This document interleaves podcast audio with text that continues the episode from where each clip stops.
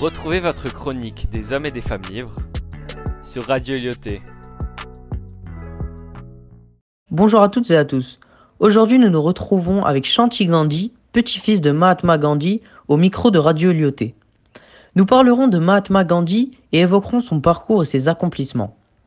Gandhi, de son vrai nom Mohandas Karamchand Gandhi, est né en Inde en 1869 dans une famille relativement aisée. Après avoir terminé ses études de droit à Londres en 1888, il devient avocat d'affaires en Afrique du Sud. En 1893, il découvre ce que le peuple indien subit sous la domination britannique et entreprend alors, pendant les 20 années qui suivent, son premier combat de non-violence et de non-coopération face aux autorités d'Afrique du Sud. Il obtient alors de bons résultats quelques années plus tard, en 1914. L'indépendance de son pays était très importante pour lui, malgré son manque de savoir sur son pays d'origine. Après son déménagement en Inde, il élabore alors les premiers fondements de sa stratégie politique. Il lance alors une campagne de non-coopération face aux autorités et également une campagne visant à obtenir l'indépendance économique. Mais sa campagne de désobéissance civile est un échec. Cependant, il ne lâche rien et continue à se battre pour sa patrie. À la tête du Parti du Congrès en 1935, il a pour objectif l'indépendance totale de l'Inde. En 1944, la paix s'installe entre les Indiens et les Britanniques, mais malheureusement, les conflits continuent entre les musulmans et les hindous, et il est assassiné malheureusement le 30 janvier 1948. Sa façon d'agir, notamment la non-violence, a inspiré le monde entier et eu une influence majeure sur le mouvement et révolte pour la défense des droits de l'homme. Bienvenue sur notre plateau, Monsieur Gandhi. Merci d'avoir accepté notre invitation. Bonjour à vous et aux chers auditeurs euh, qui nous écoutent. Je tiens à vous remercier pour cette invitation et ce chaleureux accueil. Tout le plaisir est pour moi. Nous avons quelques questions à propos de votre grand-père. Tout d'abord, parlez-nous de son enfance. Vous l'avez euh, dit au début, il est né en Inde dans une famille assez aisée. D'après ce que mon père euh, m'a raconté, il a été élevé dans les coutumes euh, et les valeurs de notre pays. Il apprend à connaître les différentes religions et la tolérance envers elles. Suivant nos coutumes, il se marie à l'âge de 14 ans avec Kasturbai, qui restera son épouse jusqu'à sa mort en 1942.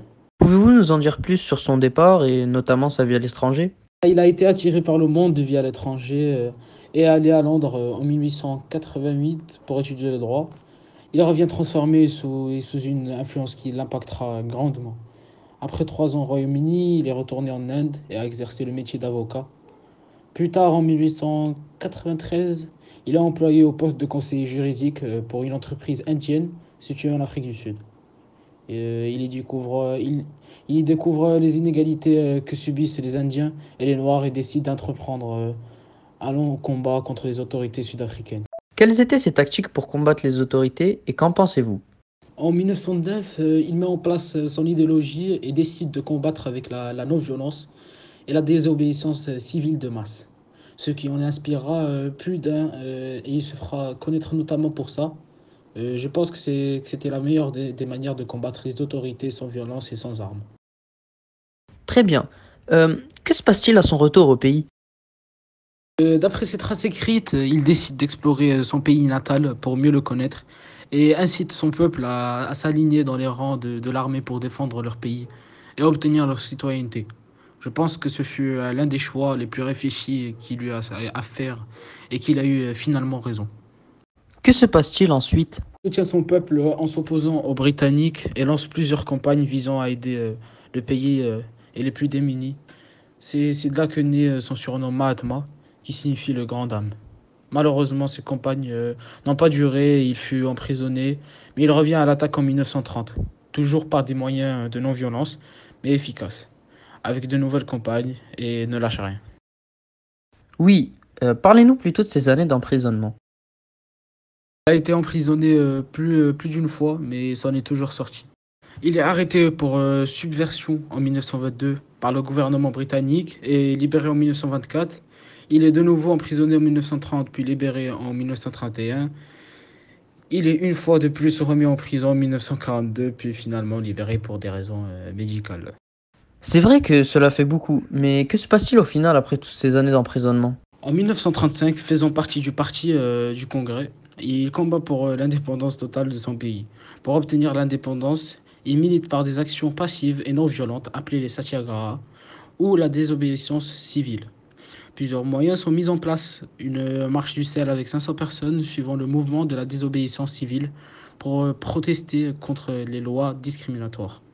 Les Indiens devaient payer une taxe euh, britannique sur le sel. Les actions de mon grand-père euh, se sont multipliées avec le boycott de produits étrangers, et notamment britanniques. Par exemple, les, vêtements, les chapeaux, etc. Et le soutien de la production indienne locale. Il réussit euh, alors euh, à ouvrir les yeux au peuple indien et devient l'inspirateur du mouvement Quiet India. En 1942, euh, au nom du triomphe de la liberté et de la démocratie, il veut forcer les Britanniques à abandonner leur contrôle sur l'Inde, avec le soutien des, des Nations Unies. Très bien, et pouvez-vous nous en dire plus à ce sujet-là?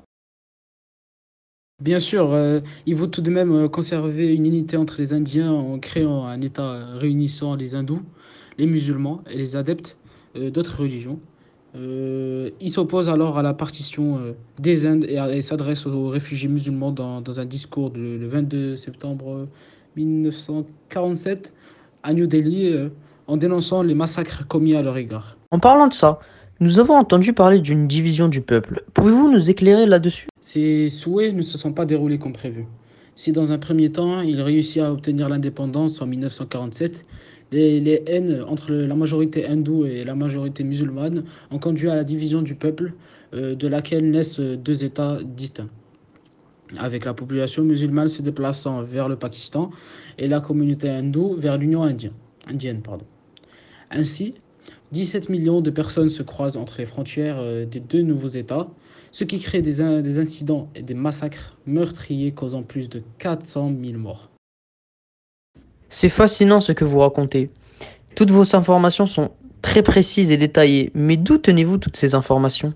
Mon père euh, m'a raconté la plupart de ses accomplissements et aventures et je me sers surtout de ses traces écrites pour euh, connaître mieux sa vie.